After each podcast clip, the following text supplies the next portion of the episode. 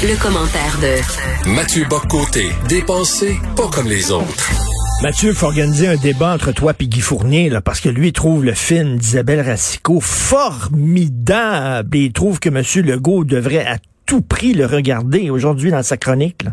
Guy Fournier. Ah, ben, nous sommes en droit de ne pas voir le monde de la même manière. Hein. Je, plaide pour cela en général, je plaiderai pour cela dans les circonstances présentes. Euh, je il se pourrait que M. Legault doive le regarder. Il n'est pas certain qu'il en tire les mêmes conclusions que Guy Fournier. Écoute, euh, hier, parce que tu veux euh, parler de, de, racisme, mais euh, hier, je sais pas si tu as lu cette lettre ouverte, parce que maintenant, dans le Journal de Montréal, on permet à des citoyens de d'écrire des chroniques, de publier des chroniques. C'est une excellente idée. Muriel Châtelier, journaliste pigiste, noire, tu as eu son texte, je l'ai lu en début d'émission. Euh, elle dit euh, Il ne me viendrait jamais à l'esprit de traiter le peuple dominant de raciste. Je n'ai pas le sentiment d'être méprisé par une majorité de personnes. Je ne me sens pas oppressé au quotidien. Ça me fait tellement de bien de lire ça.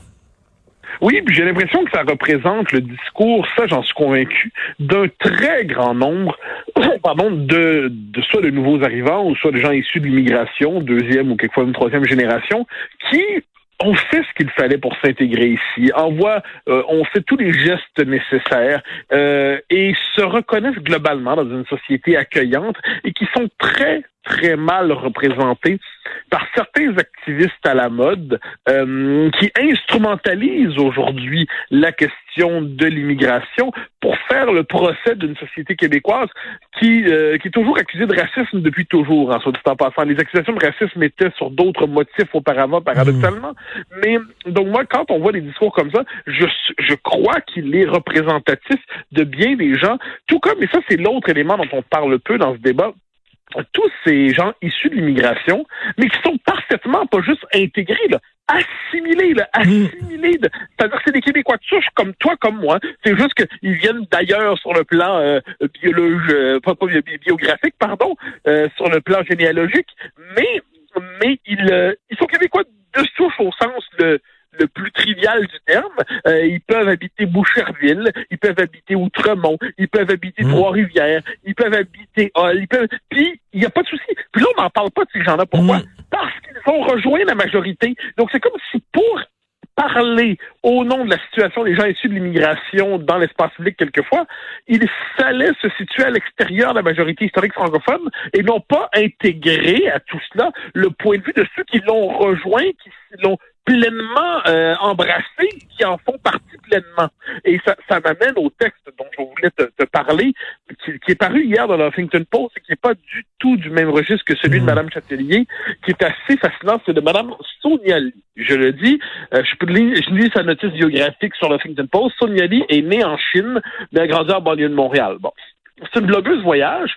Et qu'est-ce qu'elle dit dans son texte qui, euh, où elle prétend euh, se tenir euh, debout pour lutter contre le racisme en brisant le silence?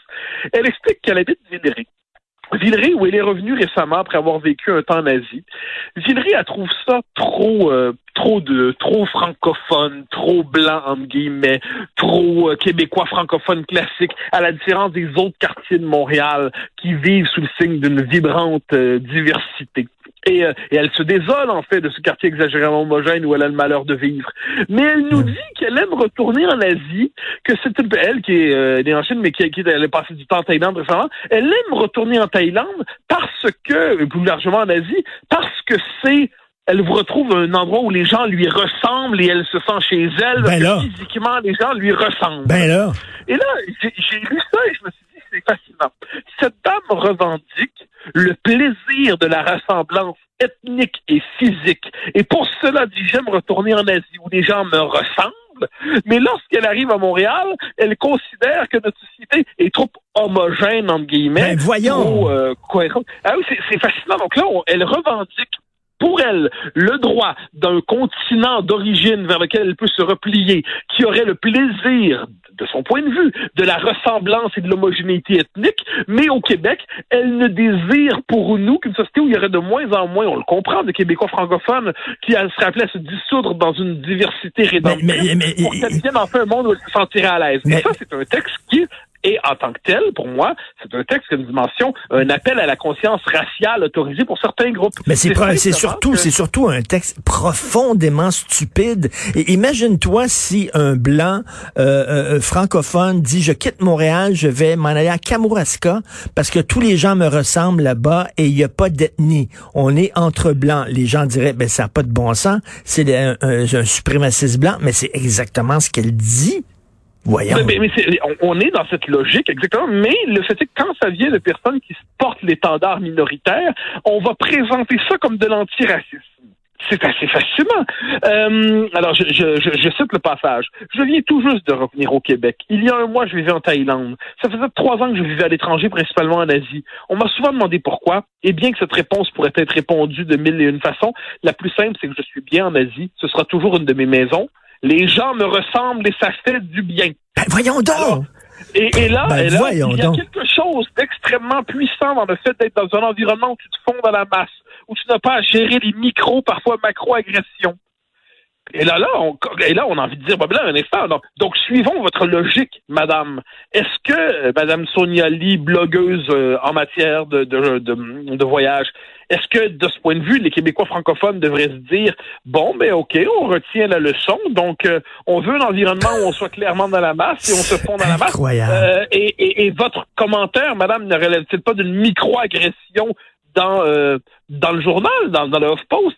Et moi, ça, ce, qui me fascine à travers tout ça. Alors, ensuite, elle appelle, bien sûr, il faut pas oublier, elle se plie au rituel, euh, au, je la cite, au gouvernement, il faudrait d'abord reconnaître l'existence du racisme. Ben, c'est ça, ben ça. Ah bon? Ah, ben. Alors moi, je sais pas, moi, ce que je note, c'est que son discours est un discours racial, euh, racialiste.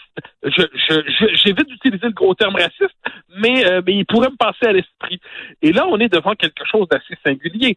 C'est-à-dire, dans un journal au Québec, on peut expliquer qu'on souhaite que son continent d'origine soit massivement dominé par des personnes qui nous ressemblent physiquement sous le signe de l'homogénéité ethnique et raciale parce qu'on se sent bien, et ça, c'est valorisé, puis on peut l'écrire, tout en expliquant que les Québécois sont racistes systémiques, puis Villeray, c'est trop blanc, puis trop québécois francophone, hein, euh, trop trop pain tranché, comme on aurait dit autrefois. Ben, là, ça commence à m'embêter un peu parce que, finalement, ce que nous dit cette femme-là, c'est que le jour où on sera plus vraiment ici, ça va être mieux. Le seul problème avec le Québec, c'est les Québécois. Merci beaucoup, Madame Sonia Lee. Alors, quand je regarde ça, je me dis, on a un problème. J'imagine que tu le très bien. Imaginons quelqu'un qui dit, j'en ai assez à Montréal. Il y a ben trop de gens qui me ressemblent pas. Là, je vais m'en aller. Puis il l'écrirait comme tel, là. Je vais m'en aller dans l'endroit le plus blanc parce qu'enfin, les gens me ressemblent. On dirait, bon, là, on n'aurait pas d'ambiguïté. On est devant un texte raciste. Tout le monde s'indignerait.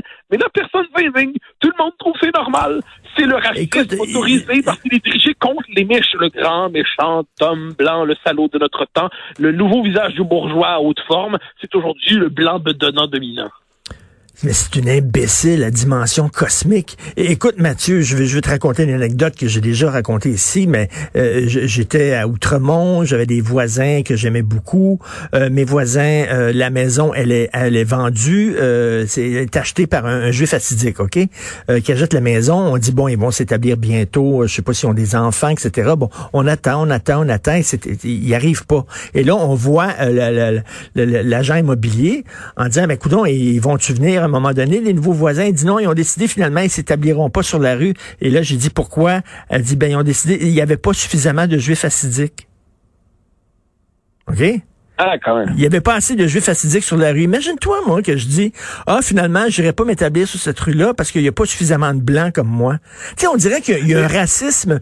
Quand tu es dans une, une minorité, tu as le droit d'être raciste.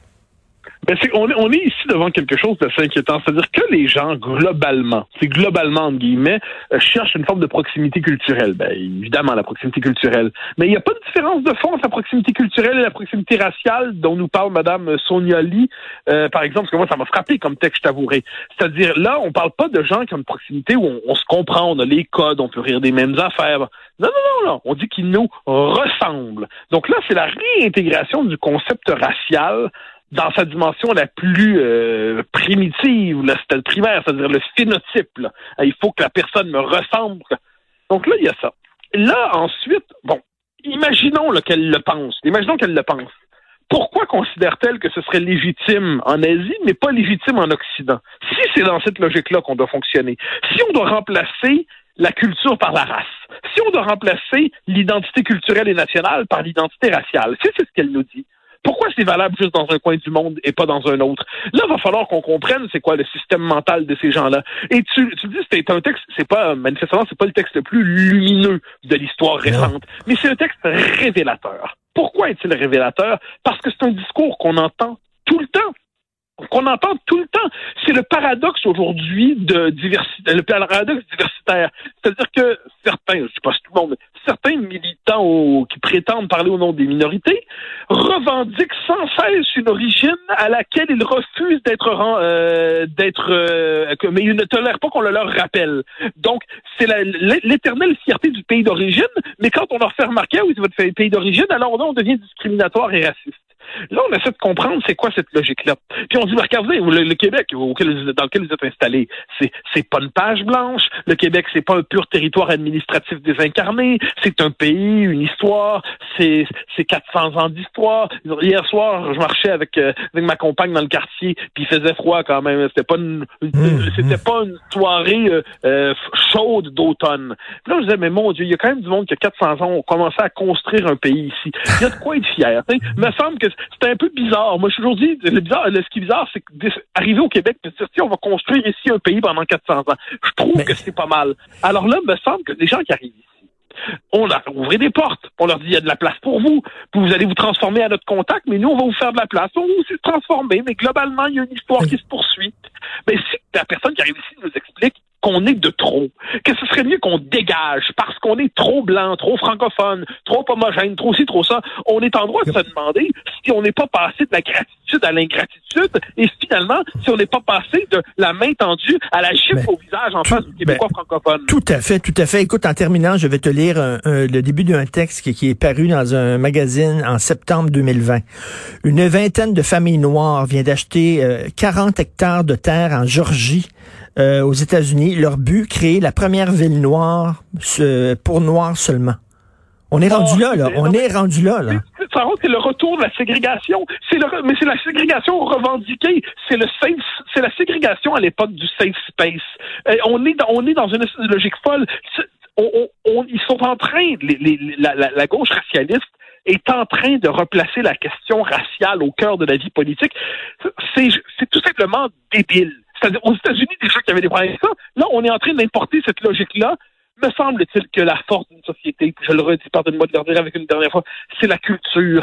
C'est une, une culture. Une culture, c'est pas un pur texte juridique, mais c'est pas simplement, c'est pas de la race ça intègre, ça se transforme. Eh une culture, c'est vivant, une culture, c'est dense. Et eh bien là, ils sont en train finalement de nous dire euh, la race va primer. Quel triste monde qu'on nous prépare au nom de ce qu'ils appellent l'inclusion. On t'assigne à domicile. Toi, tu es blanc et tu vas être blanc pour le restant de tes jours. Tu vas être un oppresseur pour le restant de tes jours. Moi, je suis noir. Je suis une victime et je vais être une victime pour le restant de mes jours. Je pourrais pas en sortir parce que la couleur de ma peau me définit. On en reparlera demain, mais c'est identité régressive par excellence, étanche, régressive et étouffante. Merci beaucoup, Mathieu. On se reparle demain. Bonne journée, Mathieu Bocoté. Bonne journée. Bye bye.